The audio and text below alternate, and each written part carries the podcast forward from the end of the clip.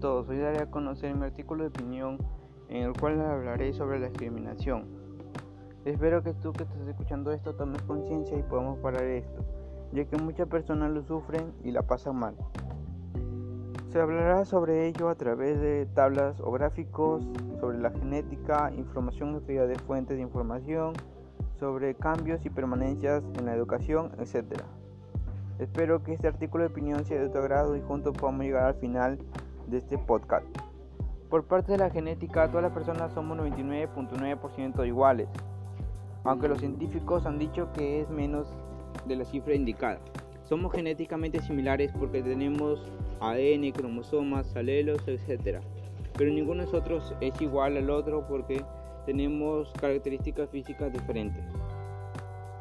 Juan Gregor Mandel, también conocido como el padre de la genética, tiene dos leyes. La primera consiste en el cruce de dos individuos de raza pura que será igual entre ellos y además sobresaldrá y tendrá rasgo fenotipo de uno de los progenitores. La segunda ley de Mandel consiste en que el cruce de dos individuos de la primera generación filial en el cual reaparecerá el fenotipo y genotipo del individuo recesivo resultando lo siguiente a mayor a menor por a mayor a menor igual a a mayor a mayor a mayor a menor a mayor a menor a menor a menor.